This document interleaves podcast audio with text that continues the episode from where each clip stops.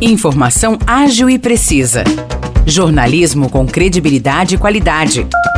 92 News. 92 News. O podcast do Jornal da 92.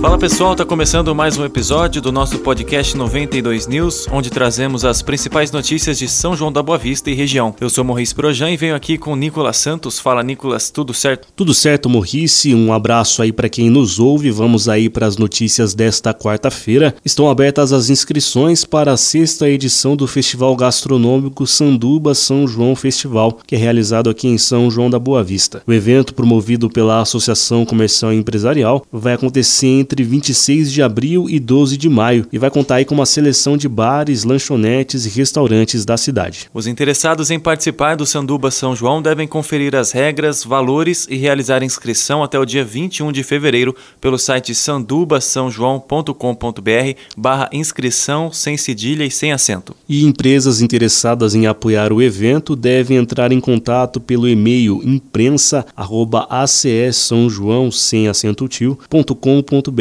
ou também pelo WhatsApp 19 99714 4172. Falando agora de Águas da Prata, o município será o ponto de largada da Brasil 135 Ultramarathon. Trata-se de uma maratona que reúne mais de 300 competidores de mais de 11 países, como por exemplo Itália, Noruega, Polônia e Estados Unidos. A largada vai ser amanhã às 6 horas da manhã no Boulevard de Águas da Prata e o ponto de chegada é o município de Paraisópolis, em Minas Gerais, num trajeto aí de mais de 160 quilômetros. Lembrando que no ano passado São João foi o local de partida. E falando em São João da Boa Vista, hoje acontece a primeira edição de 2024 da Feira Gastronômica. E como ocorre tradicionalmente, o evento evento será às 6 horas da tarde na Praça Rui Barbosa, no Largo da Estação, lá no centro. A feira contará com grande variedade de pratos e bebidas, e a parte musical fica por conta do cantor Rodrigo Martins. E para fechar a edição de hoje, a gente destaca uma entrevista que fizemos com o psicólogo especializado em saúde mental e também conselheiro e apoiador do Janeiro Branco, Eduardo Moita. Ele falou aí sobre um tema bem importante que é a campanha Janeiro Branco, que é de conscientização ao cuidado com a saúde mental. Se você tem interesse no assunto quer ouvir a entrevista na íntegra, é só ir até a nossa página do Facebook 92FM São João.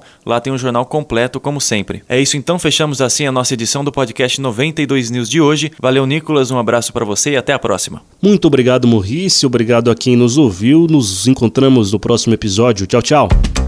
Para mais notícias de São João da Boa Vista e região, acesse 92fm São João.com.br ou siga 92fm São João nas redes sociais. 92